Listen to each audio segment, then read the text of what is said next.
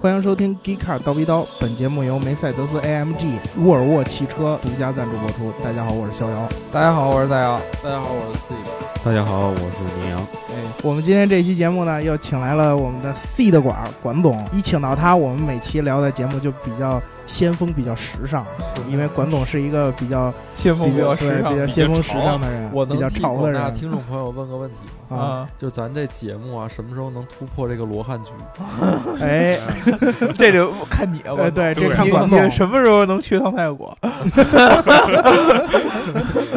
辜对负啊大家的这个哦，对，好像去泰国没没没干正事儿，对吧？就是呃我希觉得望希望嗯早日加入个姑娘。嗯，对，上一期我们聊的是本田，然后我发现大家的回复啊还都挺踊跃，可是你们踊跃半天，怎么评价本田的很少？然后在这儿聊点别的比较多。嗯你看这个黑的暗物质，嗯，他说前排留名，虽然上期表达了一些批评，但是很欣赏大姚老师接受意见的态度。哎呦，等了这么久，等到了更新，还是很开心的。嗯而且聊的是我大本田，是吧？嗯哎，那个他之前应该是就说你输出价值观，叨逼叨叨逼叨，磨磨唧唧。啊啊啊啊，就就就是那个同学是吧？哎，对，对，这是应该的，因为你这个批评就是对有我道理，，对吧？对对对，对我有这样的批评的不是一个人，对吧？很你多人说的你说的都对，我就是不听。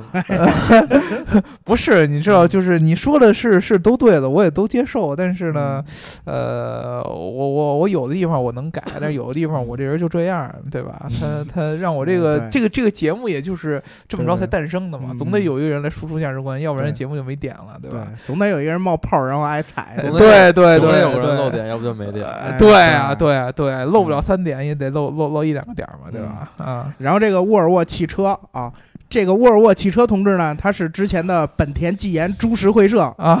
啊，他说满足了，不不做生物项目哎，了，对是，吧不做生物项目了，现在又又改到北欧去做汽车啊了。啊，然后他说满足了，然后继续改名打赏，这个互动模式我觉得 OK，期待以后能聊一聊沃尔沃。然后嗯 P.S. 他说之前叫株式会社，是因为株式会社这个名字已经被注册了。哦嗯，这个我我我其实觉得这个挺好的 嗯，啊。有的时候呢，是一个这个传奇的企业，它的名命名就是由由于这个想要叫的名字已经被人给注册了，嗯对？吧？然后就随意拍脑门儿想了一比个，如极客汽 哦车， 啊，对我吧？们 是是这意思吗？本来我想叫极客汽车公园，结果有了极客公园，我们只能叫极客 汽车。啊哦开个是这玩笑样儿 的，本来又叫汽车公园儿是嗯 吧啊，咱所这以节目是怎么个规矩？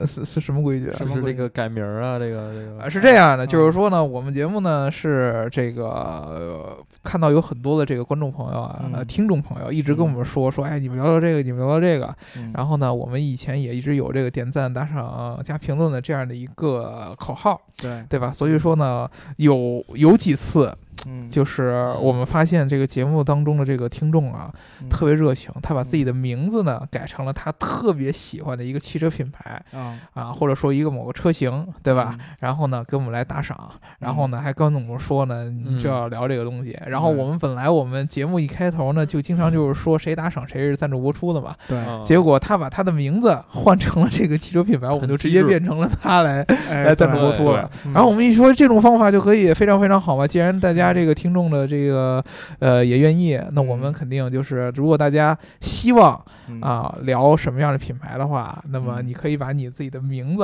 然嗯后换成这个品牌，然后给我们来打赏。这样的话，嗯我们在节目开头就可以露出。对对吧嗯哎各位这个厂商的公关朋友们，听好了啊，啊这是最低成本的媒体植入的方哎 式。对对，而哎而且这些这些真正这个来让让我们聊这些话题的嗯这些听众，都是一定是你们品牌的这个忠忠粉实粉丝，对吧？绝对的，一定是这个嗯潜在客户。你将来有个什么两折买法拉利啊，嗯对吧？是？这样这样的机会，一定要嗯就想别着告诉大家了，先告诉管总是吧 对对。两边我也买不起。 哎呃， 确实，两折好嗯像也也比现在咱们看要买的车要贵多了，对吧嗯？对。 挺悲哀的这个现实。嗯，然后我们那个很大的这个赞助商啊，梅赛德斯 AMG 同学，不愧是汽车行业的鼻祖啊，哎，对，出手就是不凡呐。 哎，对，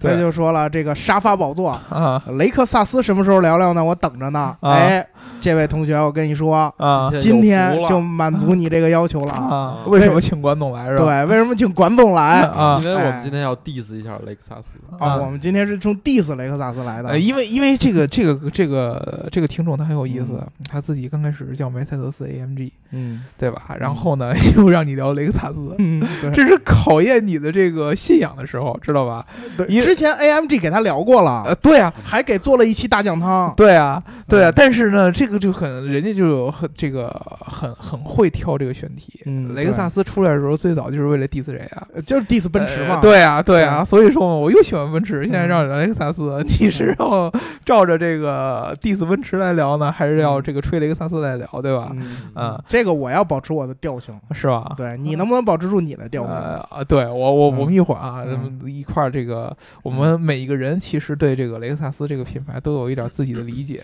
嗯况且看今吧天现场还有两位雷克萨斯车主，哎，啊对，对真实车主的用车角度来跟你们聊一聊嗯怎么样啊？这个品牌嗯是，对。嗯而且有一位是有从英系车迷 换成了雷克萨斯车主，我真的这个问题待会儿一定问你，啊你是怎么改变你的想法的啊？是是，嗯，然后我们言归正传，然后就从汽车开始啊。嗯这个一开始啊，我们计划着是聊一聊背景，聊一聊这个故事，讲讲人物，然后嗯说一说这个车型啊什么之类的。但是嗯我们觉得很 boring，嗯，是吧？因为因 为这个套路不适合雷克萨斯，啊雷克萨斯的历史并没有多久。啊而且真的雷克萨斯嗯本来这个车就挺 boring 的。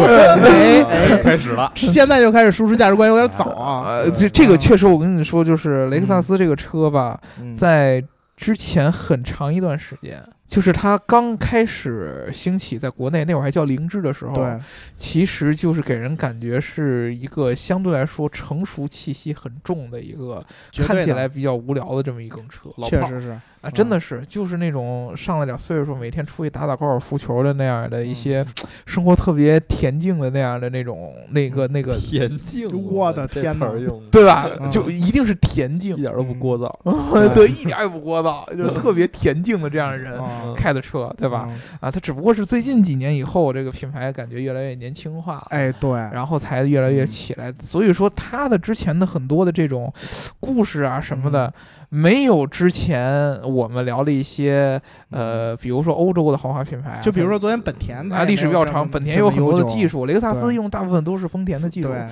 丰田的什么混动啊，这个我们之前也都聊过。嗯然后雷克萨斯之前最常讲的就是匠人精神，嗯，结果在中国我哎们我们聊过了，工对吧匠？精嗯神工匠聊精神过了对吧？我们在这嗯个一百八十五期的时候应该哎是呦，对，我记得们清楚我，们聊他过刚。查出来特了意，查一下，我们聊的这个工匠精神，当时就对提及了很重要的这个重点提了嗯雷克萨斯这个匠人精神。嗯所以说呢，我们这一次就是逍遥老师也是突发奇想，哎，对吧？ 对，啊我们就从这个反匠人精神，或者不说反匠人精神，嗯我们从反日本制造来说，哎，对，就是嗯正常情况下，大家都觉得对日本制造是一个工匠，嗯对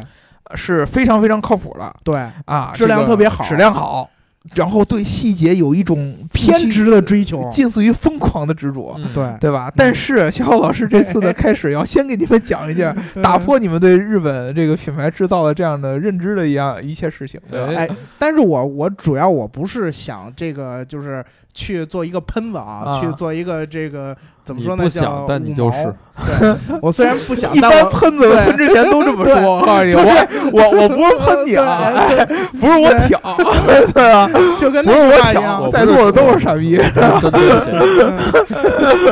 就就就跟那句话一样，就是不是我吹牛逼啊！一般说完这句话之后，就开始吹牛逼了。对对对对 对，对，你要说什么？我要说的就是这个，最近爆出了不少关于日本企业的这种丑闻，嗯对吧？而且这绝对是实锤，嗯这这不是捕风捉影啊！嗯你比如说，就这两天发生的这个日本第三大钢铁企业嗯神户制钢所，嗯然后爆出它的这个钢质量造假，嗯然后标号降低标号，然后来出品。哎嗯，呦，嗯，然后而且它牵扯到的点方方面面，黑的心了，从汽车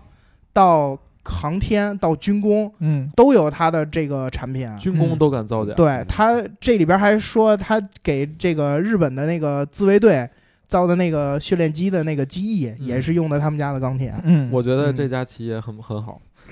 很好是吧对？对，对从从爱国主义的角应度该大力扶植。对对对对是不是应该我们的民族资产过去支持他一 把？对于咱们中国人来说，嗯日本只要有一个产业不造假就可以了，哎 对吧？嗯啊这有点过 分啊！这个钢钢钢铁制造嗯，造假，对这嗯最而且基础的材料，对，而且这个东西它虽然是这几天刚爆出来的，嗯，但是往前一查，他这事儿已经干了十年了。嗯，哎呦，你说，你说这个日本人，这个用着也没啥事儿。对，他是哎，确实是用着，虽然没啥事儿，但是我觉得这个和跟他们之前标榜的这种这种极致的追求还是有很大差距的。嗯崩塌了，对，然嗯后再包括之前好像是也就前三四个月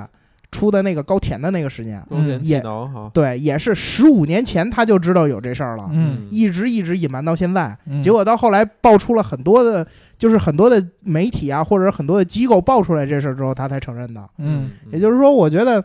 怎么说呢，我。不想 diss 日本企业，但是我觉得他是不是有点要走下神坛的感觉？日本其实这个本来他们做事儿就很奇怪，嗯，他很很绷着，嗯对？吧？他本来就特别绷着，嗯，就给自己的压力特别特别大。对你到日本看，就日本的人工作起来那个感觉，他是死身上就是沉重无比，嗯，嗯，嗯，有无数的担子挑在身上，我这个嗯细节也要做好了，那个细节嗯也要做好了，什么东西都要做好了，嗯而且他从来不会给自己任何喘息的机会。对，对，对，这个是特别明显的。咱中国现在年轻人都是动不动就说走就走的旅行，对吧？嗯哎，对对对对对，然后动不动就我开心就好，对吧？嗯呃你无所谓了。但是日本人他脑袋就没有那根弦儿，我嗯不配获得开啊心。 我的天哪，这个嗯嗯真的，你仔仔细看日本人在工作的时候，他是不会，他就，他就，他就不会去想起那根弦儿来。对这个东西呃容易就是跑偏，你知道吧？压抑了，呃，压抑压抑过分了以后嗯，而且还有一个就是他面对这种很强大的挫折的时候，嗯，他无法放下自己之前那些包袱，他无法嗯接受自己，哎，我这个事儿在这儿做不出来了，居然，嗯或者说做不好了，或者说做出了纰漏了，嗯他会想一些很极端的手段把去这些东西弥补给它掩掩盖过去。对对对，其实这这这这些事儿就是就是为什么呃日本这个民族经常会走极端的这样的出来，欲对盖弥彰，自杀对率吧那么高，啊，对对，他经常会走极端，嗯就是因为他做事儿真的是就是要不然就是极致，但是你嗯这个极致的方向可以各种各样的转，要不然就往过于这边偏执，对，过于偏执了。你像嗯他十五年前知道这事儿，但是他无法无法承认自己我这块儿做错了，他是接受不了这个包袱而且我觉得，就是日本企业有这么一点啊，就是如果你一旦爆出了这个丑闻，啊有可能你一下就呃完对全就起跌不落来神坛了，了。对对啊，对就啊，不像你，你像大众啊，咱们就说大众破罐破摔，我我嗯我罚了一百八十亿，对啊，我还接着该干什么干什么。啊，但是我觉得这要换成一个日本企业，我觉得这日本企业有可能要垮。对啊，对你就像欧对洲吧嗯很多，你像意大利的企业，那我告诉你，我这块儿做错了，嗯嗯嗯，我们这就做错了，没做关系错，做错了呗， 对做做错错下回再说吧。做错这就是我们的设计。少哎无，对？吧？哎，你这油盖嗯儿打不开，我就是让它打不开，啊知道 吧？哎，对我路虎质量不好，我就就哎我这点，就我性实格。对在对对实在是不对知道这些企业是怎么活到现在的。对，这就有人喜欢啊，嗯，对吧？有人喜欢，欢，这个是不同嗯不一样的一个风格。哎啊，但是确实，我觉得最近这两年啊，一个是嗯德国，一个是日本，嗯，对吧？这个德国和日本呢，在之前在咱们这个国人的心目当中，一直是制造业最巅峰的两个国家。对，严谨，嗯啊，就是嗯当时有这个网上一般提到这个制造业，你对甭管是电子产品嗯，还是工业产品，对还是什么基础设施建设，什么修对嗯桥、修下水道、修路这些，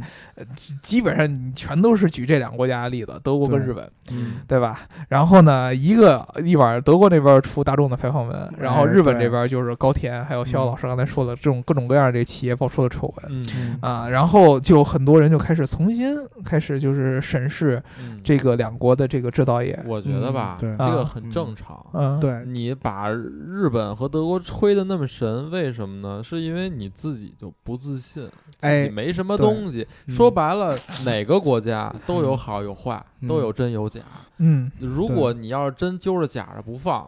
嗯那中国那些东西就写不完了。嗯好吧主要是我觉得这个反响很大，也是嗯因为我们中国这个制造吧，一直名声在外就不是特别好，对所以我们也有一种也有一种这种就是我认了，是吧？对我就是我没我有压力，我现在造的不好，我认了，因为我们的工业基础。很薄弱。啊对嗯，啊但是是你们这两个国家以前标榜的很好，结果现在也希望出值这过个事高儿。但是对不得不说，中国对制造现在越来越牛了，对、嗯中国制造确实也越来越牛就了是。对于汽车行业也是这么回事儿。嗯，嗯，就在这个大背景之下，我们现在其实就可以引到我们今天这个话题，嗯就关于这个雷克萨斯。嗯你怎么引过来？我也看就看是，也就是说，雷克萨斯它和 BBA 不一样、嗯 b b a 现在已经是就是全世界都已经立足稳了。嗯，然后你你就算奥迪受大众的这个排放门牵嗯扯，然后有了影响，然后也也被罚钱了，然后甚至保时捷前几天都说要跟奥迪撕逼去，嗯但是你会想到这个，其实我觉得对奥迪的这种品牌形象的打击并不是特别大，嗯但是我感觉雷克萨斯，它。虽然说现在它也是这个日系的高端豪华品牌，而且我们大家也都比较认可，但是它在这个品牌性上，它照 BBA 还是差的了。嗯然后在这个阶段，如果我们对日本的，就是慢慢慢慢对日本的制造业这种这种不信任感一增加，会不会影响它在未来去和我 BBA 竞争？我我觉得啊，我啊先说了啊，啊我就首先呢，就是虽然我们看到了日本制造业也嗯好，或者说这个工业也好，有有这个不断的有丑闻出现，嗯但是我觉得呢，对于中国人来说，它并不会 影响太多日本 Made in Japan 在中国人心中的印象。嗯大多数人在目前为止还是会觉得日本制造还是不错的一个象征。嗯嗯，我觉得这是首先我的一个观点。其次，我觉得有一点要不要嗯就要 diss 你的，啊，你刚才说这是个哎哎哎，这个 L 和 BBA 还差点儿对，啊。我觉得呢，从产品和设计角度来来讲，就是 L 甚至已经反超 BBA 了啊。这是是你的观点这吗，是我的观点啊。啊哦，所以我哎本身也是，因为那也是为什么我啊买买雷对克萨斯。这就是雷克萨斯车主来自雷克萨斯车主的笛子。对，嗯，对，那我我其实你嗯个人我我的看法其实就是，呃，雷克萨斯在起初嗯，它这个品牌建立之初和到现在，其实也就呃四二三三十十多多年对，非常三短三十多年的这个嗯样子，但是它其实走过了一个日本的一个豪华车的这么一条道路，它对可以说雷克萨斯是日本独豪华特车的一个代表，独特的。现在算是日本豪华车的代表了。嗯就其实我们之前在聊这个节目之前，我们一嗯块儿聊了一个话题，就是现在你如果看嗯整个汽车圈儿，我们汽车品牌有这么多，如果算是自嗯主品牌，算是这些新造车的，再算是特斯拉这样的，对非常非常多。嗯嗯真正能被全球范围内广泛承承认是豪华品牌的，嗯，嗯，德国的三家 BBA 对咱不说了，对吧？对英国的捷豹路虎，哎呃还是你们英国啊吗？ 印度起源于英国，啊英国的捷起豹源嗯捷豹路虎，美国凯迪拉克算也克莱斯勒现在都已经不行了，啊，克对莱斯吧勒？不意大错。利啊还有点儿呃，然后如果说是日本的话，嗯，啊就只有雷克萨斯一家儿对啊，，肯定很多很多这个小伙伴跟我说，哎呀，什么嗯英菲尼迪、讴歌呀，嗯这个对不起，这都不能算是世界范围内所对承认的豪华品牌。对英菲尼迪在北美还是可呃以。英菲尼迪也就在北美和在中国，但是如果它你在去欧洲的话，欧洲没人认跟雷克萨斯的，对就是欧洲人虽然说很多人可能瞧不上雷克萨斯，嗯，但是他起码把雷克萨斯当做一个豪华品牌来看对，啊，他可能说我哎，嗯他算是个豪华品牌，但是他可能跟 BBA 比还差点意思，嗯，对吧？对呃，哦，可能还能再算一个沃尔沃，全球范围内呃啊，算莫尔沃啊，哎沃尔算沃吧其实我觉得差点儿，啊也也也跟差一一点，线豪华还是我觉得差点点呃，儿。对吧？也也差一点。我觉得它它甚至不如雷克萨斯，啊呃，对对，我觉得它不如雷克萨斯。对，那那你那你这么一看的话，呃，可能就真的就在呃亚洲范围之内，就真的就只有雷克萨斯一个品牌。嗯那么为什么它会做成这样？其实，对于对于欧洲人来说，嗯它也是一个认知的一个改变。最开始雷克萨斯是其实跟咱们中国最早汽车工业起步一样，也是就是啊、欧洲这个好拿过来，那个好拿过来，然后拼拼拼拼拼拼拼，雷克萨斯最早应该是对标梅赛德斯奔驰，对对嗯对，然后呢就是把你的好东西拿过来，然后加入一点我日本的元素进去。对，嗯啊，然后呢，刚开始这个品牌在欧洲的时候其实是不受人待见的，这这也是雷克萨斯聪明的地方呢。开始刚开始是在美国先卖，哎对，对，是因为美国本来美国人对日本的车的好感度就比较高，嗯耐用，耐用、对嗯省油，嗯然后对便宜，对吧？然后呢，美国呢相对来说对于豪华的需求又跟欧洲不一样嗯啊，不太一样。美国可能更在说这种奢华这种感觉，美国人可能没那么多的文化底蕴的哎限制。对对嗯嗯然后呢，雷克萨斯在这儿起步了以后，再开始逐渐的影响到它，甚至比这个进入美国比它进入日本本土都要早，哎，对对对吧？对，啊，这个都都都都要早，所以说它对其实走了一个非常非常有意思的嗯一条这个战略的道路其。实日本人也有点崇洋媚外，对对吧？呃，其实是这样的，嗯因为我我告诉你们实话，就是当你提到豪华汽车品牌这个阶层的时候，嗯这个定位的时候，你一定是不可能再用理性的方式看待的了。对这个就是对很重要的一点。啊对呃你一定不是理性的东西，你一定不是看车本身了。对，对你一定是，当你提到豪华这两个字儿，它一定开始有心理的元素开始往上走 了。就我觉得这很大程度上是你们的大路虎能活到今天的 一个原因，啊就是你们虽然质量差，但这是它的个性，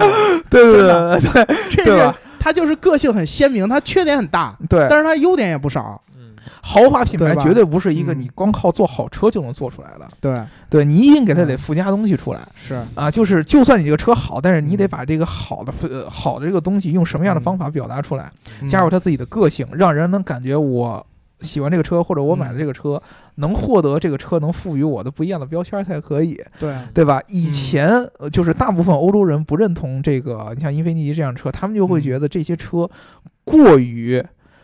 像欧洲的很多这个豪华品牌的感觉了。对，确实是因为尼迪之前在德国，我就问过他们，就是。就是先不说有几个人真正去了解过这个品牌啊，就是嗯对于它有所了解的人啊，这个车按它的这个价格来说，我为什么不去买宝马？嗯，我嗯，为什么不去买奔驰？但嗯其实就对吧是上一任的日产的设计总监中嗯村史郎，其实也嗯给日产和英菲尼迪带来特别鲜明的这种设计的风格。嗯，但是它的这个设计但是风格还是不够。你其实你你特别明显的就是你看它那车钥匙就跟奔驰我那特别像。对，就是就是， 嗯其实你知道在，我我觉得在欧洲这这个嗯这块地方，嗯欧洲人和咱们亚洲人有两个最重要的区别，尤其是咱们东方啊，嗯就是日本和中国都是这样。咱们咱们人认同什么？咱们人认同的是思维方式。对，你只要你这个人跟我的想法差不多，嗯你跟我的行事准则差不多，哎，我就特别接受你。嗯，比如说，我给你举个例子，你像中国，咱在中国有很多特别火的老外，讲中文，对然后拿筷子吃饭，然后串胡同什么的，你就特别喜欢的。唱红歌，哎，你对就特别喜欢的，就最早那会儿大山什么都是这样，你特别喜欢的，因为我们是靠这种方式。哎，我觉得你懂咱们中国的对这样的一些行为准则，你的想法跟我们差不多，嗯我就喜欢你，我就接受你。嗯，欧洲不一样，欧洲看的是血统，嗯，就是你越跟欧洲人学，他越瞧不起你，对，嗯真的是这样。因为他说你再怎么跟我学，你流的不是我同样的血统，对你跟我不是一个人种嗯，啊。对啊，嗯他反而喜欢你把你自己的东西多展做现出来。来。哎，他喜欢你，他觉得这哎，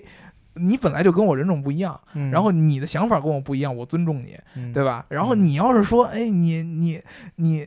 你老觉得我好，然后你嗯又想成为我。那你在血统上，你永远也成为不了我。对，对你，所以说这个关键在于说，呃，跟大家说明白，就相当于我们再怎么着，咱们黄种人不可能变成北欧的那种人高马大的、金嗯金发碧眼的那样的人种。嗯但是你可以，你的想法就是为什么我的人种没他好呢？这是你的想法问题，对不对？嗯对，所以说其实这个豪华车其实就这么这么一样。你如果去光去学 BBA 的话，在 BBA 眼里他不承认你，嗯，你有没有觉得？就是以前很多的这个咱们中国的品牌也好，嗯咱们这个这个这个日本的很多品牌也好，嗯，之前德国人一聊起来，总有一种那种略显瞧不上那种感觉，就是因为嗯你没有展现出你自己的一套东西来。对，哎，就就就是之前英国人也老老有那种感觉，就是我嗯发现就是所有人的游戏规则都是按照我那会儿定的游戏规则来玩的，嗯所以他一直活在那个他自己的那个理想当中，嗯对吧？嗯他一直有这种感觉。然后这个雷克萨斯算是在刚开始算是虽然说是移植别的品牌的很多东西，嗯但是后来他走出了嗯一条属于自己的那种日式的那种汽车生产那么一条道路，嗯对吧？就是特别特别重视细节。嗯啊嗯，把这个细节每一个其他可能欧洲品牌都不怎么关注的细节都给钻透，甚至于德国人都不会钻的细节给它对钻透了对，嗯嗯啊，然后用这套东西来做一辆他们觉得好的这个车，嗯慢慢的，然后开始欧洲人开始觉得，哎，你这个方法，我不能说完全喜欢，但是我我觉得你这个方法算是一种方法，对对我我尊我他尊重他的方法，我还是比较同意大姚说的这个，就是因嗯为我们如果看现代啊，就是嗯近近几年最新的汽车的，从设计角度上来讲吧，咱们就先不说嗯说车怎么样了啊，嗯就就从设计角度上来讲，嗯欧洲你看 BBA 基本上走的是一个 less is more 的一个设计理念，也就是说我能用最简单的线条、最嗯最最简洁的设计去完成你功能的更更多的体现，让你嗯感觉哎就像苹果这种风格。嗯对？吧？这嗯可能这个就是，比如冷峻，就是对吧？性冷淡，就有点类似于这种，像奥迪，你看嗯就是这样的。嗯但是呢，雷克萨斯它就是不一样。我觉得我嗯看最新的它那个 LS 旗舰的那个车型，嗯它其实设计理念是 more is more，这怎么说来着？ more is more 了就是 more is ，bigger than bigger，对， bigger 它它 than bigger 它一直在一直在堆砌这些，more than more 了，设计理念，它的嗯整整车的一些有设计的细节，要嗯就是是其他车型的两到三倍，我觉得。嗯，嗯，所以我我我觉得我觉得雷克萨斯是算是走出了自己的一条一条设计的路线。对嗯对，其实我我觉得这个它的这个 C 的刚才说的 LS，LS 其实是雷克萨斯最早开始奠定这个它品牌形象的时候是很重点的一个嗯车型。最早的时候，这个丰田英二想去做雷克萨斯这个项目这个品牌的时候，嗯，当时其实你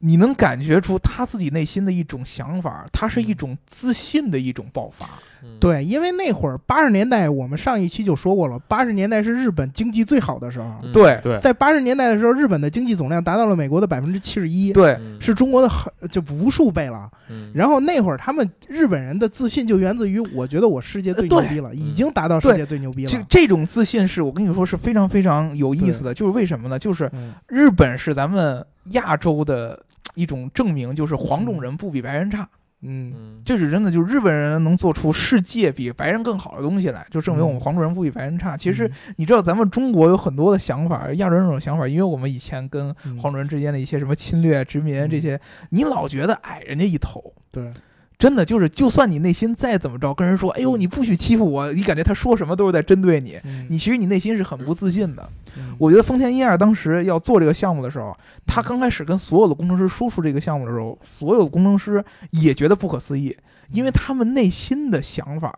就是一个很感性的一个想法。嗯哦，我日本是做不出欧洲那样的车的，嗯，嗯他内心是不自而信且的。嗯日本嗯人其实挺谦虚的。对他很谦虚，他我觉得我就是做这种大范围的这个生产链这种大走量的这样的车了，我是做不嗯出欧洲豪华车了。他没从技术角度从从来没从技术角度想过这个问题，我怎么对能把这东西做好？对，嗯没有人跟他说我们坚定说我一定要能做好这件事儿，他其实真的是一个项目问题。嗯然后所有人都说，哎，我我好像从来没有想过这个问题，日本还能做，还还能够照着豪华车这样做。嗯你像丰田二这样的人，这毕竟是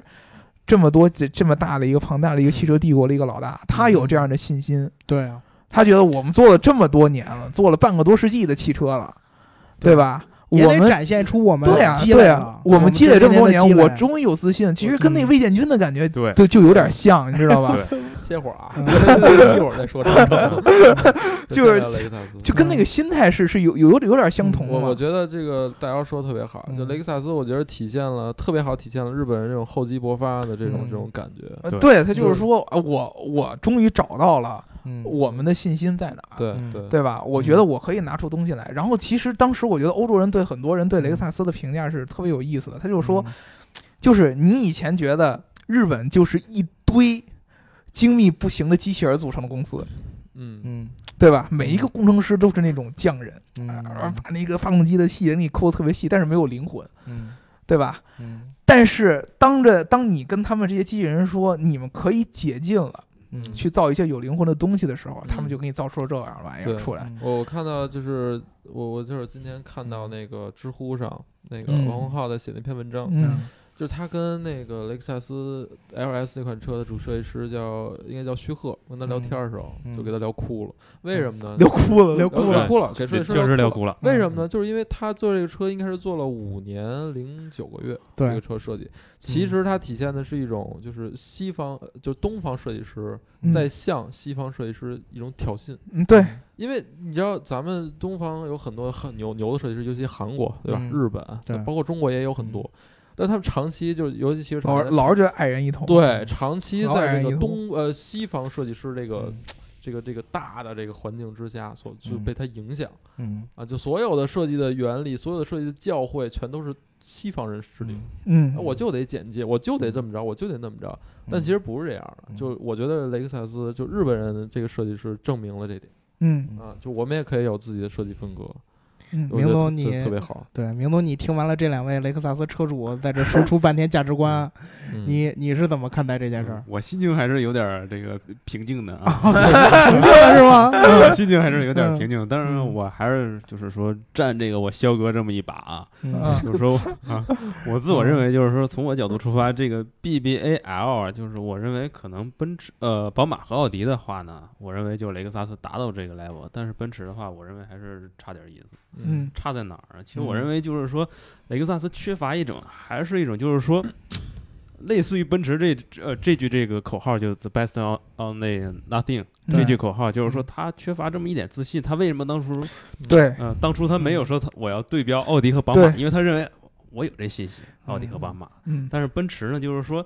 打篮球人都有这么一句口号，就是说我我要做第一个谁，我不做第二个哎谁谁谁。对对对，我要做第一个我，而不是嗯啊对下一个谁。我不做下一个谁，第二个嗯谁对谁谁。但是呢，雷克萨斯这个口号呢，还是带有一些东方人这个谦虚的特征。嗯啊，为什么说就是，尤其在这个高级车、这个豪华车品牌嗯这么一个 level 上来讲呢，嗯其实大家可以看，为什么说这个奔驰 S 六百，嗯，很多这个国家这些政要啊和贵族，他们要用嗯这个普尔曼防弹车，对，是吧？所以嗯说就是说，我认为。脱离这个品牌层面，单独来看产品和设计，有点耍流氓。对，呃，对，嗯豪华车领域，其实说大姚老师刚才说的对非啊常对，嗯没有办法去我脱离品牌。其实你说到这一点，它是无法超过 BBA 的，嗯因为对 BBA 的品牌历史就在这儿摆着对嗯啊，只要它还活着，嗯对吧？你只要说它创造了汽车，对它还活到今天，那它嗯就没法被超越在品牌雷形克式萨上。斯 OK，我另起炉灶。对我新创造了一个东西，它没创造，我是我嗯对创造出来的，嗯那可以。嗯对吧？你比如说，可能将来混动豪华是什么？雷克萨斯可能比较狠，对嗯，这个我觉得倒是有一定可能，嗯对对吧？混动豪华雷克萨斯一直比较狠啊对它最早推出的那是六因百为丰 H 田嘛，的技术嘛，对因为普锐斯嘛，对对吧？对吧？因为嗯因为这一些的，它它它它才体现出它的这嗯个嗯混动的这样的一个一个一个历史来。可能将来混动成为一个大潮了以后，混动这个东西会给雷克萨斯的嗯我我觉品得牌吧带来一些东西啊。嗯我觉得首先啊，就是有一个我有一个观点，嗯欢就迎是没有什么不能超越的，对吧？就啊首先我听我说啊，嗯就是这个对观点，因为你看嗯特斯拉也没什么根基，他就对上来就他它创造了新的东他西，创是他创造新的、对啊，所以我就想说，就第一个我的观点是没什么不能超越的嗯啊，这是第一观点。。第二个观点是。我为什么一定要超越你？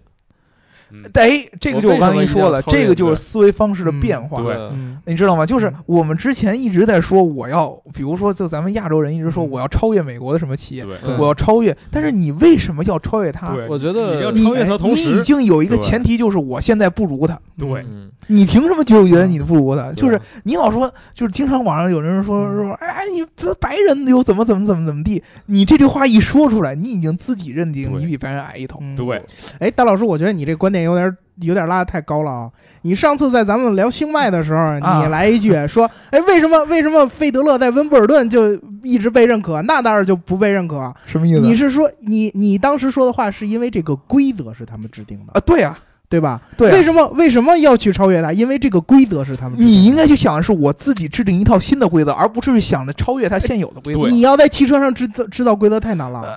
这就是你的问题了。我跟我就跟你这么说，这就是你的问题，但你要没有但是这雷克萨个想斯法，当时雷克萨斯的定义，他所以他说做他要做豪华车，就是这豪华车这三个字儿，可所能以就把说他给圈起来了。呃对对呀，就是这意思。而且所以说他超不过 BBA，啊豪华车呀，因因为他哎你他超不过 B 呀，它对超不过 B，除非它能做出新的东西来。因为你这个豪华车这三个字儿，在大家心目中，就是在所有的这个消费者的心目呃对哎中啊，就是 BBA，根深蒂固了一套体系。因为这而这个个规则就是人家建立的。对，你要去做豪华车，这个体系就得就得就得去是啊打就得去打他们实了。际上它就是超不过呀。对，对事实上它如果就是在超过现有的了规则之内，它就是超不过。对，但是如果说它有新的规则了如果以后，不有无数人想重新定义过豪华，结果成功了吗？呃，那那一定得那有它自己新的问题东西要出来。如果嗯你们要单嗯看从销量角度来上来讲，目前超越是比较困难。呃嗯但是呢，我觉得呢，总有说一些品牌，它是主打的是一个小众市场，它产品做嗯得非常牛、非常好，然后有一批人、一批追随者一直认可它。我嗯觉得其实就够了。日本人雷克萨斯已经证明这一点了，他做嗯的那些细节，他嗯做的那些这个这个设计，对吧？？我觉得已经证明说我们东方人造车也可以嗯，啊，我觉得就 OK 了。你你一嗯定说你你说你说你追求这个销量，那我觉得是是是雷克萨斯这个销售部或市场部他们他们所所所所要求的，对吧？但是嗯我觉得从从我从我本人来角度来讲，我嗯就是已经很尊重这个品牌了嗯嗯，嗯，啊，就 OK 了。比如说我我我现在开雷克萨斯，我可能有我再有钱，我可能还换雷克萨斯。那我嗯觉得我相信有有一批人跟我一样，确实是我也认识对像关东这样的，哦对就是买了一辆雷克萨斯，下一辆还换雷克萨斯。嗯对，我也认识不少买了 BBA 的，还想换别的。嗯，对啊吧，我对我觉嗯得就 OK 了，就对一个品牌来说，但是嗯这我觉得呃嗯是雷克萨，也是雷克萨斯的一个弱点，它在嗯豪华车上。嗯为什么？因为没有个性。我觉得最新一代设计个性挺鲜明的，就是放在这个比较高一层次的这种偏偏向这个就是高瞻远瞩这个位置来说，嗯我觉得雷克萨斯它它确实给人带来了舒服，带来了嗯细节，带来了放心的售后，嗯，但是它不像路虎这样给人带来了一种乐我趣，我的我的我 的一种我的个性性格，啊对我的性格。嗯，开雷克萨斯的开雷克萨斯的车主喜的性格是是什么样的？是稳重哎，吗我？给你描述，其实稳。重也可以，也也可以被别的品牌来代替。其实是特别明显的一件事儿啊，大金链子是就没法被别的品牌代哎，对，大金链子都不行。嗯，就我我举例子，就是之前我一直在节目当中，我算是那种嗯特别重视品牌个性的一个人，嗯，对吧？因为嗯毕竟是一个英国吹嘛，对，对吧？嗯然后为什么我最后呢，在我家里我爸要哎换车的时候，我推荐我嗯爸换了这个雷克萨斯，嗯因为其实很呃，如果说你在中国这个特定的嗯市场来看，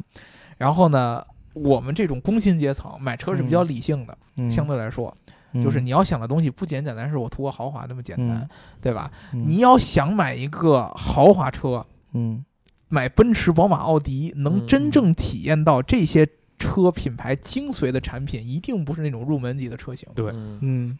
一定不是就是你越知道它的品牌个性在哪儿，你越不会买它的入门车型。对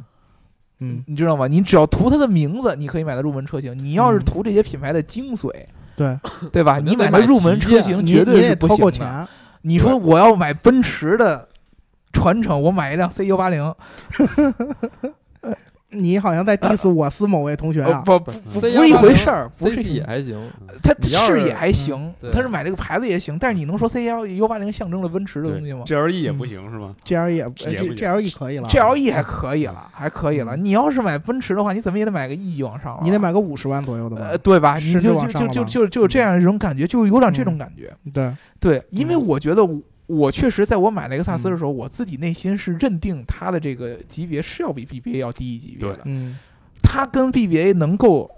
平等对等的，我觉得嗯就是在入门级豪华车这样。嗯，就对是关东买的 S 也好嗯，ES 也好，这个这个嗯级别的，你到了顶级豪华上边儿，因为咱们从来没嗯有那个购车需求，你真到你要是买 S 级那个级别的时候，你会嗯不会把 S 级和 LS 同等的来来嗯做这个对比，那就是一个问号了。我们现在给不了这样的感觉嗯。我当时的感觉就是，如果说你给我三十万嗯左右的车，我看到这些入门的豪华车，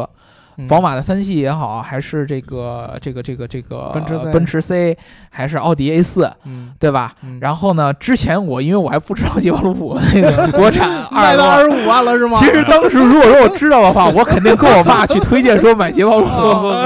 但是啊，但是确实嗯有，我爸肯定不会买捷豹，因为他觉得那个车太张扬了，对吧？嗯啊，然后呢，我就我我我就我就没没提这事儿。然后正好我们家门口呢，嗯离雷克萨斯的 4S 店又很近，嗯，然后呢又知道他们的服务本来就特别好，嗯对吧？所以说呢，就买了雷克萨斯这辆车嗯。这辆车我觉得是在这个中呃就中低端豪华车当中，就嗯低端豪华入门级豪华车当中，嗯你会觉得它是一个你花这点钱就可以体会到它品牌精髓的一个品牌，对，嗯你知道吧？就是对你要想感受雷雷克萨斯的精细，你不用嗯买它的 LS，、嗯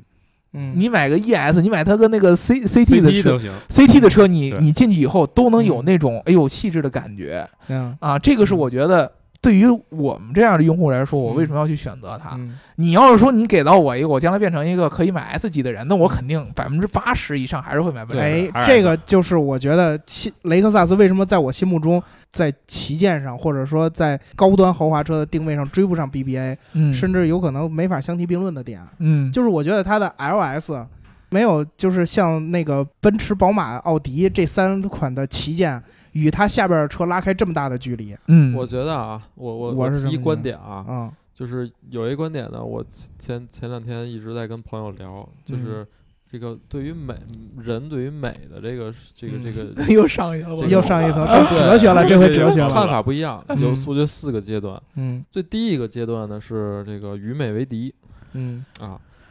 嗯大家都理解了，啊，对我就我就喜欢丑，对吧？嗯也有。嗯再往上一个阶层呢，就是这个不知美为何物嗯啊。再往上一个阶层呢，就是知美为何物；嗯再往上一个阶层就是与美为友。嗯我觉得啊，就是嗯大部、就像大姚说，当然我不是说奔驰 S 不好啊，我也不是说嗯宝马七系、奥迪 A 八不好，只不过我觉得大部分国内现在消这个层次的消费层级的人，还是处于不知美为何物的这个阶级。嗯我觉得一旦是知美为何物，或者说与美为友这个阶级的有钱人，嗯，我觉得啊，他选择 LS 的几率还是挺大的。管总，但是我想问一句，就是 L S 的这个新一代的这个 L S 五百 H 的这个这个设计风格啊，嗯，你觉不觉得它不像是一个就是成熟的男人应该选择的车，呃因为它过于年轻化了。不是，是这样的，就是现在所有的豪华品牌，其实所有消费群体，嗯，它的年龄都是就是再往下再降，往下降对，这我知道啊。。原来五五十岁的人才能买这些车，那现在有可能三十五岁的就是心腹阶级都可能买了，嗯，对？吧？嗯、那我不是，咱们在座的都不是，所以对说我很难说站在那个消费群对体去嗯给大家对建议。对，但是我就我现在这个水平来看，就是嗯如果我有钱了，我一定会选择 LS。这个我我嗯换位思考发下言啊，嗯就我非常赞管总一句话，就是说这个与美为友，嗯是吧？不知美为何物，这这个这么一个这个哲学嗯道理，因为我确实其实是仅从这 L S 五百这么一款车，就嗯是它这这个产品力和设计角度分析，嗯我认为它是不弱于奔驰 S，对，嗯甚至我认为呃有反超的这它这么细一个节车上我觉得已经对超越了。但是呢，我认为就是说，仅仅说就是说，呃，站在这么一种 level 人，就是说我可以买奔驰 S 这些人群呢，我不知美为何物，我没有达到这种水平，嗯这点我是不不认同，因为这世界不仅仅有哲学，对这世界明上，白比如说我要从历是史角度分析，我还对说不不呃是不与历历史为友，不识历史是吧？呃我明白你的啊意思，嗯 就是说亨利·福特又说：“历史是一坨翔啊。买车嗯买车购车需求就嗯是就是千差万别，每个对人都对不一样。嗯啊。但刚才大姚说，可能入门阶级会选择这个雷克萨斯，”嗯，对？吧？我反而倒是觉得，我要是旗舰阶层，我更愿意选择雷克萨斯。旗舰阶层对选择对这个旗舰阶层选择这个嗯词，像我现在没开嗯旗舰，我开了嗯是一个雷克萨斯 IS。嗯我我其实说是，咱们聊点实在的啊，嗯嗯就同样级别的 IS 就是我买了这车了，同时我也开过这个奔驰 C 嗯啊，然后我也开过这个宝马三嗯二三二八，反正都嗯反正三系也开过，嗯然后那个奥迪 A 四 L 我也开过，然后就新款的奥迪 A 四 L，然后嗯那个最最最新的这个阿阿尔尔法法罗罗密密欧也欧开啊过呃朱丽叶嗯也开过，你也看过？还有什么同级别的吗，ATS 也还有？Q 五零也开过，ATS L 也开过，嗯对吧？嗯所所有都开过，我还是会觉得，就是如果我再选择，我一定还会选择 IS。就对为什么呢？因为我觉得就是雷克萨斯，有很多人说啊，它也不纯粹，对吧？我纯粹嗯你买宝马运动，对吧？嗯买买朱丽叶，对吧？纯粹那对嗯是很燥，开起来非常灵活灵巧。但我觉得 IS 它做到了一点，就是它把底盘的这种高级感做出来了。嗯，就底盘的高级感，我不知道大家能不能理解啊？玄学玄学，不，这不是玄学。哎，其实有一特别明显的一个感觉，我觉得我他刚才一说，我又有一个想到了，就是嗯我之前啊，嗯我哥们儿里边有好多买过雷克萨斯的，嗯家里边儿。嗯然后呢，但是呢，他们跟我说了以后，我经常就是以前我对雷克萨斯的想法就是一提雷克萨斯，嗯，一撇嘴，嗯就那么回事儿吧，真嗯生动这表情，啊对吧？嗯就是嗯嗯嗯嗯，就就就就你想不出什么特点啊、嗯，呃你你也不觉得这车不好，对吧？对啊，对你说不出它哪儿好。嗯但是你只要是你坐进去过雷克萨斯，然后你真嗯正开过一段时间，嗯你就雷克萨斯就是那种车，就是你乍眼一看你看不出什么新鲜玩意儿来，嗯，你越开嗯你能感受到的细节越多，对，嗯你就越爱上这款他车。很照顾你这个。如果说你开过，你就像他这样的开过 IS，、嗯你可能会将来会选择 LS。但是如果说你第一次买旗舰的话，嗯你可能相对来说它的这个呃是认知度就会对差一些，嗯这点说得非常对，因为你不知道雷克萨斯的细节在哪儿。嗯真的，因为它的第一眼细节是真的是看不透的，你真的看不。但是你越开，你越会光。我记得当时特别明显的一件事儿就是，我第一次坐到一个雷克萨斯那车，那是我第一眼看到这个价格能把酒红色的内饰给我做的这么好看。是我那个，嗯 对，当时看的不是你那个 啊，当时最早是那个咱的那个 NX 借了一个试驾车。啊，嗯对，啊，我当时我之前最早的时候，我第一次进雷克萨斯的时候，是我哥们儿的一个车，嗯我忘了是 ES，好像也是嗯 ES，一个高配的一个 ES，还是老款的，好几年嗯前的 ES，一个黑的，里边是那个棕类，是特别老气。嗯然后我经常坐他车，我都是晚上嘛，有时候我们开车出去喝酒啊，嗯嗯然后他可能就是找个代驾，或者说他他不喝什么的，开车送我嗯们回来，所以我也没怎么注注意那车的一些细节。嗯所以说，真正是那次咱们借那个 NX 试驾车，嗯当时就是一个酒红的内饰了。第一个嗯从 SUV 从外表来看，哎哟，我一看雷克萨斯怎么这么年轻啊了？嗯然后第二次进去以后，再看它的整个内饰那个整个的风格，嗯嗯你就开始注重哦，这个品牌的点吸引人的地方原来在这块儿。对，嗯然后你再接着往下看，它就是你逐步、逐步、逐步的吸引你。嗯奔驰、宝马、奥迪这样的，就是一提出名字来。就能扣你心弦的那种，闲爆炸，先爆炸！哎呦，你买一奔驰，就这人什么都不懂，买一辆奔驰，哎嗯不一样。嗯你再说这是 S 级是吧？嗯就更又更不一样，嗯对吧？这嗯是第一眼的震慑力。嗯但是呢，雷克萨斯这种就属于你需要你内敛的，就逐逐渐去比较去慢热体会的。嗯对而且尤其是咱们亚洲人，嗯就是我们亚洲亚洲人其实有我们独特的一套的这个嗯审美和这个思维方式的。对啊呃，欧洲人特别崇尚于嗯表现。嗯礼貌的同时，要用礼貌的方法表现出嗯自己的观点，这是欧洲人的想法。就是你看到欧洲人用礼貌的方法撕逼，这简直就是特再正常不过的事儿了，嗯一直在撕。咱们中国人是很崇尚中庸的，嗯嗯日本人也一样，我们中庸却崇尚于群体效率，嗯，对吧？我们为了达成某一件事儿，我们嗯可以先把这些其他的这些都都给放下，我们、嗯我们以和为贵。嗯美国人已经另一个极端了，就是我要就是把这个我 diss 你了呃我就要 diss 你给发 I 扬 don't 到 care 嗯呃，I don't 对 care 发扬到光大，就是我要崇尚自我，我对要崇尚自由，要奔放。但是你你看，我们现在受这种呃审美的影响太嗯影响呃影响太大了，欧洲的审美、嗯美式的审美，对吧？对我们影响都很大。我们渐渐的好像已经失去了我们本身，呃，就东方嗯就是亚洲人民呃亚洲对民族那种审美方式了。对嗯嗯但是你到了雷克萨斯，这个看多了以后，你会发现，慢慢的开始唤醒起你嗯以前的那种嗯亚洲人这种思维方式。我当时嗯就是，我爸就是一特别传统的一个、嗯一个一个中国的那种思维方式的人，嗯就是他心里边又想着，哎呦，我努力一辈子了，工作一辈子了，嗯他就跟我说，我可能嗯这辆车是我这辈子开过的最后一辆车。嗯我像我爸也也五十多了，对吧？嗯啊，然后工作这么多年，辛辛苦苦的攒了点钱，想换辆车，嗯然后说说换个好点儿的吧，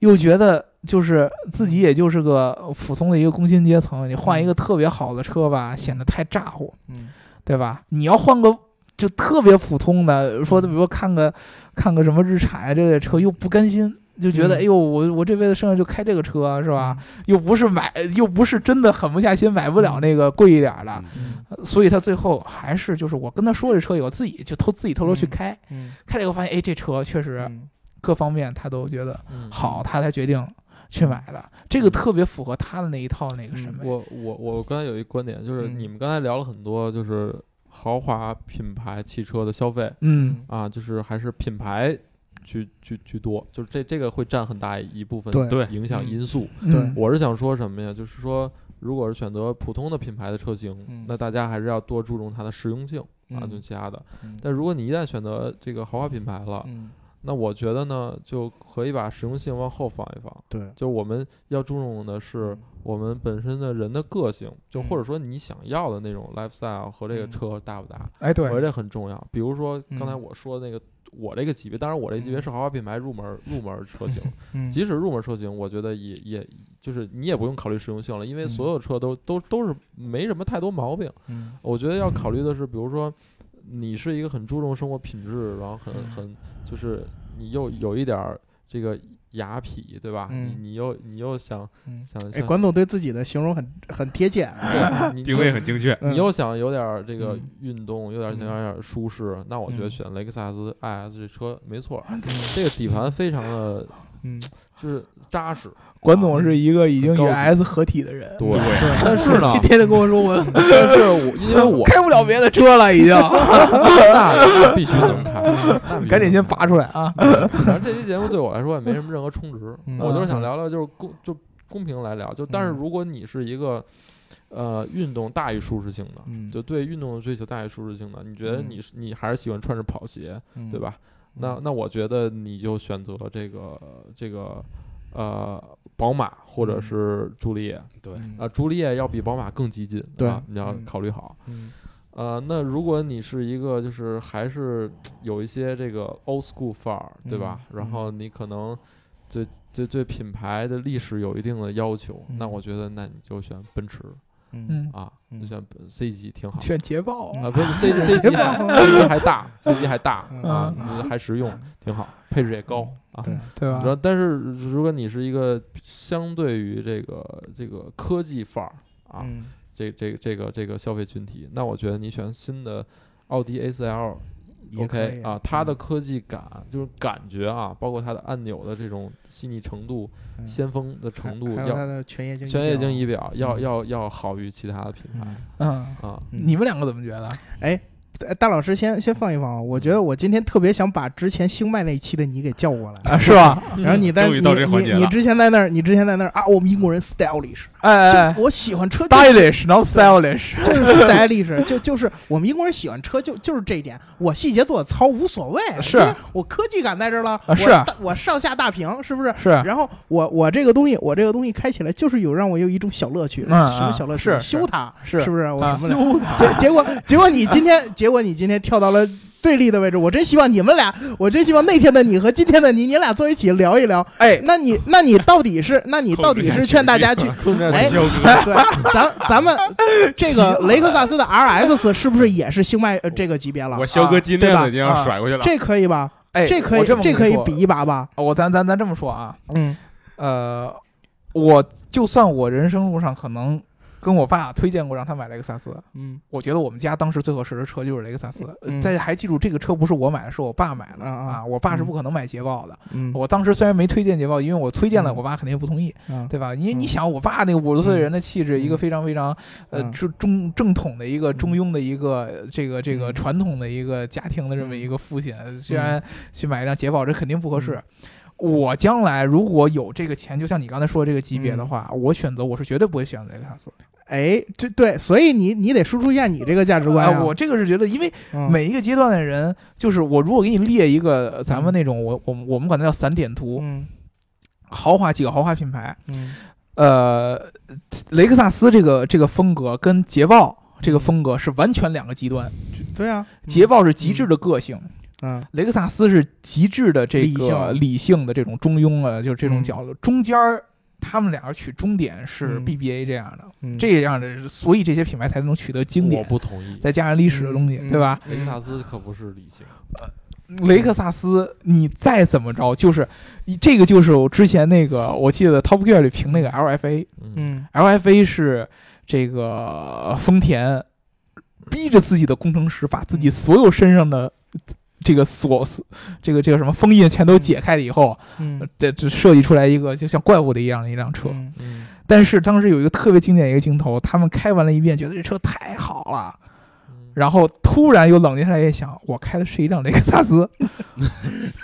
你还是会有这种感觉。嗯对这个就是你品牌立下的基调，嗯你再怎么着去改，你也只要在这个还在这个规则里边走，你就改不了。嗯呃，这个真的就是这样，你这你这个规则就是就是改不掉的，就是你从你从规头则是用来改变的。你改，如果你重新定义一套新的规则可以，嗯，嗯，你不能把既有的游戏规则直接改。就是雷克萨斯就是雷克萨斯，雷克萨斯，他我在就是大我部分人颜色不印一样象，的烟火，他在对大部分人的印象当中还会是雷克萨斯，嗯对吧？就是你嗯刚才说的，你作为一个已经喜欢雷克萨斯的车主，你可能会去买 LS，但是你绝对不会是大多数人。对啊，我对吧知道那呃那种你服务小众群体呃，对，它啊永远还是一个小众的一个群体。那它在这个散点图上，它肯定就是一个端的，嗯，就跟捷豹，它也永远不可能跟 BBA 到一块儿也成为但经是典一我样。我我是觉得产品力如果持续有豪华品牌就不是个产品力，嗯豪华品牌，我觉得有产品力的方，有有有的，只能是一部分肯定。有最到到最最终的，它肯定还是一个综合起来看的一个东西。嗯只有 BBA 这次，它是因为它我嗯定义了豪华车，对所以它能成为经典我为对什啊么说雷克萨斯有可能突破力？我不是说吹啊，啊。我不是轻 吹，哎因为开始就要开始吹了， 回到我们节目一开始了，太好了，我终于把自己绕进去了。不 是，终于把自己不是注意，我总不是我挑，你真是吹。 我不是吹牛逼啊。就是 你你们刚才聊了半天说嗯品牌，它其实是一种，嗯我可以理解为就是其实是一种一有类似有点类似于一种宗教在里面，就是对我嗯就觉得它好， 对，对吧？确实它是就上百年，它就是好。嗯但是我总觉得，我为什么觉得这是一个一个有可能会改变的？因为我们看到雷克萨斯，他已经不再是一个追随者了，他已经嗯坚持自己的风格。尤其我们看最新一代的这个产品，他已经开始说有自己东方设计哲学在里面，他有新的设计教义。就新的设计教，他已经不再是活在西方人那个设计教义里面了。西方人总是说，哎，我要服务功能，对吧？嗯设计服务功能。那我觉得雷克萨斯这个设计教育就是我是一种情绪的载体，汽车它不只是工具，它是一种情绪载体，所以我要张扬，我要让大家看到。我觉得当一个品牌，它既有这种工艺的，就是高高高级的工艺，嗯对吧？就有这种设计工艺，能保证这种品控，嗯然后再加上它这种非常有个性的设计，那么这个时候，我觉得它再坚持几代车型，我觉得就真的完全有有可能能追上，或者不是追上吧，就是有可能能是一相个提并新论的，啊，是打对打开一个新的市场。打开一个是吧新的市场，哦，我这个我倒是觉得就是说，呃，我当时一直就跟我我自己也是这么给自己定义的，就是如果我将来有一天要买豪华车的话，我肯定不会买 BBA，对吧？呃，这种嗯我觉得就是一因个为浪我潮我就是一个小众的人。。对啊，我就是一个小众人，现在这个小众变成一个浪潮，在中国啊，嗯小众是个浪浪对潮，啊，在欧洲不是嗯，欧洲人还是认血统嗯嗯，啊，就是我我就要买属于我自己的血统这样的车。嗯你问欧洲人，他要想买豪华车欧的话，洲才有多少人啊？对啊，中国才是最大的。你用量是没有用的，嗯，你用量定义是没有用的，就是就是咱本来就不应该这么来来来嗯这么着来硬来比嘛，嗯对吧？就是咱你要真要是说重新建立游戏规则，没准儿中将来未来汽车还都是互联网汽车，人家中国建立的，你都说不准，对吧？这嗯这这这这都说不准。从目前这个角度上来说，我觉得雷克萨斯在有一点他已经成功了，就是他在某一类人群当中，嗯他已经获得了比 BBA 还要高的地位，嗯他已经成功了。嗯以前没有人敢这么想。嗯，嗯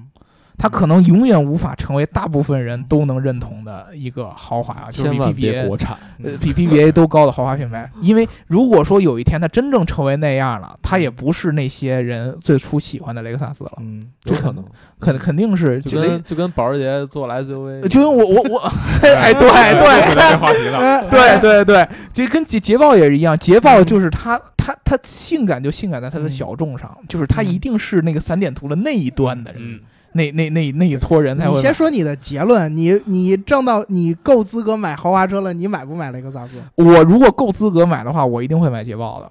当当捷豹让你失望的时候， 你有没有可能选择雷克萨斯？当捷豹让我失望的时候，那就我继续失望下去，那我就继续失望下去。嗯哎就是修的，嗯，就是修，就是啊对啊，对啊，就是嗯我我觉得啊，嗯我 没有绝对，我觉得嗯我觉得不是说绝对，我我这辈子我如果说我不买辆捷豹的话，我就不痛快。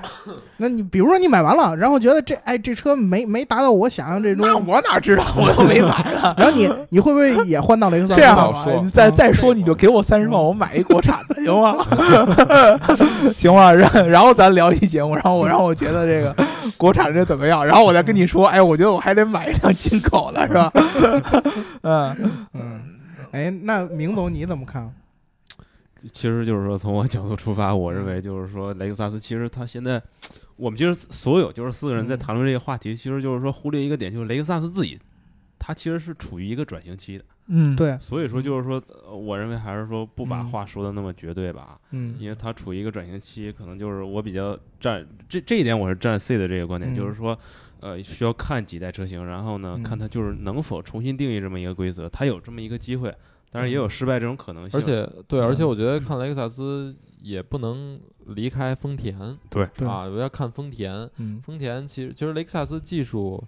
啊、相对来讲它还是就是稍显保守，从技术。对啊纯技术的，它一般都是在丰田上去去做验证，然后再用到雷克萨斯上。嗯然后，但是在设计上，它还是蛮激进的。对，所以我觉得有丰嗯田这个，尤其是最新的这个这个这叫什么 TNGA 嗯这个这嗯个新的新的这个平台，嗯然后做技术支撑，嗯然后未来雷克萨斯在玩一些细节啊，工艺上玩一些花样儿，嗯概念上玩一些花样儿，哎，这又是一个特别有意思的品牌上玩一些花嗯样儿。对特别有意思一个点，嗯就是雷克萨斯跟这些其他豪华品牌不一样的地方，嗯其他豪华品牌它做的就是豪华品牌，嗯，嗯雷克萨斯它是一个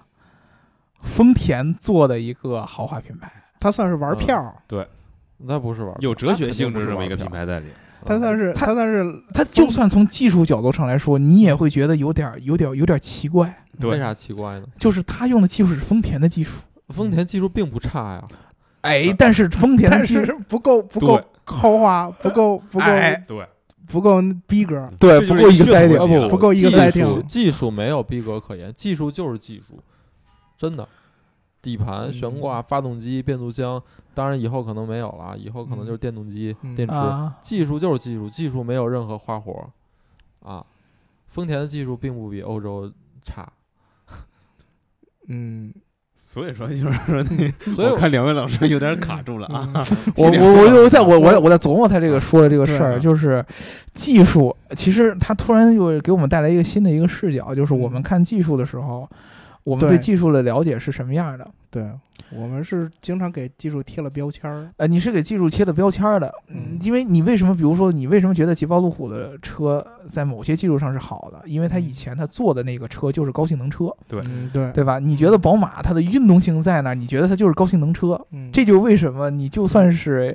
先入呃，为三厢主一三厢的那个一系出来了，你也是运动型车，嗯对吧？因为对它它它，你说它有什么运动型的技术吗？嗯，你对吧？们？人都前驱了，你还运动型技术啥的？没没什么运动技术了，对吧？但是嗯它还是这种感觉。对，就这个东西，一旦到了豪华品牌这块儿，你就是在任何一个点上你都分不开。对，品牌就车上的，不管是动力什么技术，嗯都是有很强的感性的东西在里面。，对，因为品牌给它赋予的标签太大了。嗯嗯，那么你就是就是相当于 GTI 哎 GTR 这样的车，嗯，它的技术再怎么强，嗯但是你纯跟技术上的比，嗯，对吧？它跟保时捷的很多的技术还是，对吧？还是感觉就是不太一样。嗯，啊，一个是那种从开刚开始就是做这样的技术人出来的，嗯，一个是做大大范围量产车的人，为了证明我也能做它，然后做的。对，就专门为了刷牛北，但是呢，嗯对很多九幺幺车迷还是不服这条。就是你为了证明自己，你永远矮人一头啊！嗯，这么，你为什么要跟人说你要证明你自己呢？嗯，你要证明自己，证明你比原来，你承认你比原来，嗯，你你比人家要矮一头，你才要这么强烈的证明自己的欲望。嗯对吧？这个确实是一个，我就觉得你说的那个是对的。他能不能在这段时间找到一个属于自己的东西，让比让欧洲开始想着我想要向雷克萨斯证明我才是欧洲的？奔驰王者我对标雷克萨斯了，你听不到这样的事儿，对嗯嗯对吧奔驰自己就是标杆儿，嗯这他他他就一直就有这样的，我就是标杆儿，我甭管我做的好，我的技术不如你，我还是标杆儿，对不好意思，对吧？他还是标杆儿，他就是这么一个感觉，这就是这个豪华车这种特别奇怪的一件事儿。嗯这也就是为什么可能你日系日吹跟德吹永远吹不到一起去，绝对吹不到一块儿去，永远吹不到一起去。嗯日系是特别特别特别这个东方思想啊的这嗯种，这也就是上昨天说本田的时候，说为什么本田一出什么点儿车，那大家都排挤它，对。嗯，但是欧洲内部出什么车之后，大家没那么强烈对的啊反，应。我们是一个种群的嘛，嗯，他们这种的，这一看是外来外敌啊呀、这是对不对？哎对，他们这出来明显就照着咱们这个游戏规则挑战我们游戏规则来的，嗯但是他永远有这种感觉，我在欧我做的再差，嗯我是欧洲车。嗯嗯你现在法国车不就这样吗？嗯有很对多法国车做的再怎么差，它还是个欧洲车，嗯对吧？它它它它都是这种感觉，这个东西你说不清楚，嗯，真的说不清楚。有什么机会，我觉得大家如果有兴趣，我们去研嗯究研究咱们消费者看待豪华品牌时候的心理问题。对对，我觉得这其实可以放在咱们今天的讨论里边儿，然咱们后呃来个啊对总结呗，啊嗯，来对，一人一人来对这嗯品牌的总结呗。哎，对，对就从我们这两位雷雷克萨斯车主来说，你先说，嗯雷克萨斯是一个细节大于标签的品牌，嗯确实是。你看不你的它的标签不是一个很显眼的，就是它嗯全是在小的细节里边儿，嗯你要去感受它才能才能体会出这个车真正的价值在哪儿，嗯要不然你就是觉得它很无聊的一两个东西嗯啊我说啊！呃雷克萨斯任何一款车拿出来，同级别一定是好车。嗯嗯，这嗯好车、这这承认好车的标准怎么去定义呢？它是由这个技术、嗯工艺、嗯，设计，嗯对？吧？嗯所有这些东西搭建组成的。嗯我觉得雷克萨斯这个品牌里融入了很多日本人和东方人的这种轴的劲儿，以及他们的努力。嗯就我们可以看到这个设计很花哨，对吗？嗯但其实它背后并不是这个信手拈来的一笔一画，它对真的是不无数的人、无数的设计师在那儿每天夜以继日的画图、画图、画图。我觉得这个代表了东方人的一种努力的这种毅力精嗯神。嗯所以，所以我想说，就是说我当我开到雷克萨斯，或者是当我买雷克萨斯，和当我想到这个品牌的时候，嗯从我个人来讲，我根本就不想把它和 BBA 放在一块儿比较，就是说谁好嗯谁坏，谁好谁嗯坏。我只想说，这个作为雷克萨斯这个迷啊嗯，和车主，嗯我觉得大家应该去开这个车，绝对有很多值得你去发现的地方。嗯，嗯，明总，就是说我听过很多人说这么一句话，就是说你不革自己的命，就有人来革你的命。 所以说，嗯其实我认为就是蛮适合雷克萨斯这个品牌，嗯就是说中庸当中带着一点改变，然后呢，在这个有限的这个时间窗口，他们有没有这个机会重新定义豪华车市场这么一个市场规则？嗯这是我期待这么一件事儿。然后呢，我也希望就是说，雷克萨斯能够带领这个东方造车哲学和这个西方造车哲学有一次这个正面交锋。嗯对然后呢确，实大家再给他一点耐心，然后再去观察这个结果。嗯嗯，因为确实你能指望上的，能指望着。对你仔细想想吧，你能指望谁呢？嗯哎，我们为什么不能指望一下未来汽车的革命呢？就是我们也许现在我们今天讨论的全都是说这个豪华现有车的还能再活，还能再活一百年的基础之上，我们可以讨论这些话题。嗯，但是没准过几十年，我们的市场格局变了。我觉得我们今对吧我在我看来，我们嗯今天讨论这个话题，可能它存在的时间可能还有五到十年。嗯，嗯十年以后，电动车嗯可能就会对 take over。这个我觉得，哎，管总，这就是我刚才想接着你那嗯话说的地步，就是也是接着刚才刚才那个话题，就是说雷克萨斯如果现在还在这个豪华车上没有树立起自己的那个，就是你你说的确实是这个嗯独树一帜的位置。嗯，但是我觉得可能它现在的受众确实它受众是小众，但是这个众有点太小了。我觉得不小啊，雷克萨斯我销量其实每年都还好啊，他都在们提升，每年对它确实每年在提升，是每年十万辆吧，在中国差不多嗯。十万出头。啊嗯，但是我觉得它怎么说呢？不它还它没是，有国产呐、你跟不可能跟，但是这个东西没比例比我，我觉得它尽量还是不要国产，它要国产了，我有国可产能自己的标签就就对，真的有可能都它撕没那了。它那标签就撕啊没了。对，所以我我觉得它就是嗯你你比的话，一对定是小众的呀。嗯，嗯肯定雷克萨斯几个在国内比较明显的标签嘛，全系进口，对，第一个嗯，然后呢，第二个就是这个质保，嗯嗯，对对吧？多少五年和那个呃，五年十万，呃，四年十万和那个混动的那个五年十五万六，对年，然后嗯再六加一年15个万再加一个什么匠人精神、工这匠这精工神，业精神，然后那个丰田的混动大法的对技术，对吧？嗯对，呃这对其实你能想有到标签的儿，标签就是就是这几个，对其中有多少个工匠和这嗯个大法，其实都是丰田赋予它的对，嗯啊，全系进口是中国特色，嗯，对吧？你看你还还还还让什么保养这个，其实也是咱们算是中国的一种。对呃，就是一个一个比较服务上的一个一个一个东西，对就是它其实还是需要自己再建立一个很强的标签出来。你对仔细想一想，真的对是对我呃你混动大法这个是丰田赋予它的，匠嗯人精神一半儿是丰田，一半儿他自不己。嗯其实这个雷克萨斯的它的品牌市场，它一直做的是比较收敛，比较收敛，嗯他他就是比他较低他，调啊你要想定的话，你得嗯有一个很强它的本来东西的出来品牌的这个嗯个性就不是那，就不是说我一定得竖个标杆儿那种个性。嗯，你你它不可能这么做它的品牌和市场。那他就到最后一永远都会是一个小众的一个品牌。对，就是有可能还是停它留，在它有可能去原地踏呃步即了。使即使我觉得它会它这样是一个小众品牌，但是有有些品牌就是这样。你如果去雷克萨斯四 S 店，你你想买这个车，你会发现，哎呦，不好意思，我没车了，卖光了，嗯，对吧？我觉得，所以说这个是它的策略，并不是说它它嗯，它它怎么样。挺有亚洲人风格嗯对的这么挺一有个对一个一个一个感觉。行，其实我嗯最后说一句，那种嗯感觉就相当于，总有这么一个一个趋势。嗯最开始奠定这个行业规则的一帮人，嗯他是这个行业里边玩的最好的。嗯那会儿他是最风光的时候，嗯我奠定了行业规则，我又嗯是这个行业里边玩的最好的。嗯然后再发展一段时间，这个行业里边入了局的人越来越多，嗯，后然后竞争开始越来越激烈，开始群雄逐鹿，然后就出嗯现一种情况，就是我奠定了这个行业规则，但我好像玩的跟其他人差不了太多了。嗯慢慢的，我奠定这个行业规则的人，我玩的好像没你好了，但是嗯不好意思，我还是奠定这个行业规则的人，对，就像对你吧在路虎里边叮嘱我 那那几句话一模一样，对吧？ 就嗯还是这样，但是总有一天你会发现嗯行业规则重新就没有了。嗯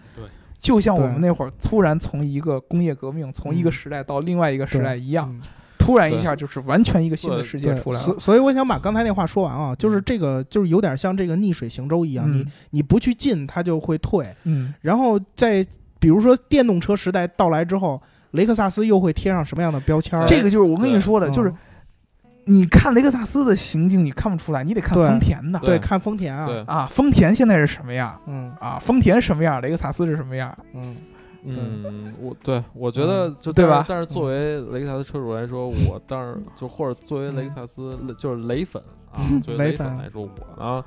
并不是很希望它变成一个那么激进的品牌嗯，啊，你就踏踏实实小众一点。稳小众重稳稳重重，就挺好的嗯嗯啊。嗯我觉得就是嗯就是做的就低调一些啊，好闷骚一些，好就挺好的嗯行，啊。对然后技术呢是让丰田往前推进嗯对啊，对对，所以说嗯这个你觉得这个雷克萨斯就是一种稳重的一个体现。呃，它不是稳重，它是这个稳中带有一点儿骚气。嗯，嗯好原来是只有稳，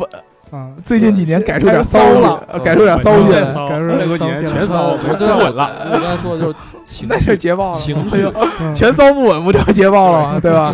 雷克萨斯不稳，对啊，全骚全骚不稳不就是不就是捷豹吗？啊就是你们的捷豹路虎，吧？啊对对嗯嗯啊，那对行，这种感觉特好，嗯恰到好处，就是恰到好处别别激进，也别王总太原来是一个很骚的人，嗯现在加入一点稳进去，是对，吧结果就就你是全雷克萨斯调调教出来的是吗？对对，我就是全骚的人，嗯但是我奔驰也骚，对，奔驰也有骚的，嗯对吧？小雨老师截一下尾巴，嗯那我们今天这个话题呢，就讨论到这儿。关于这个雷克萨斯，各位观众朋友们有什么自己的看法？嗯，可以在我们底下留言，跟我们大家讨论一下。你是不是雷粉也好，可以 diss 我们四个人，对对吧？对对对，说出你的观点，可以跟我们四个人来讨论。嗯然后听节目呢，记得点赞、打赏、加评论，点赞、打赏、加评论，点赞、打赏、加评论。嗯，我们下一期节目再见。拜好拜拜拜再见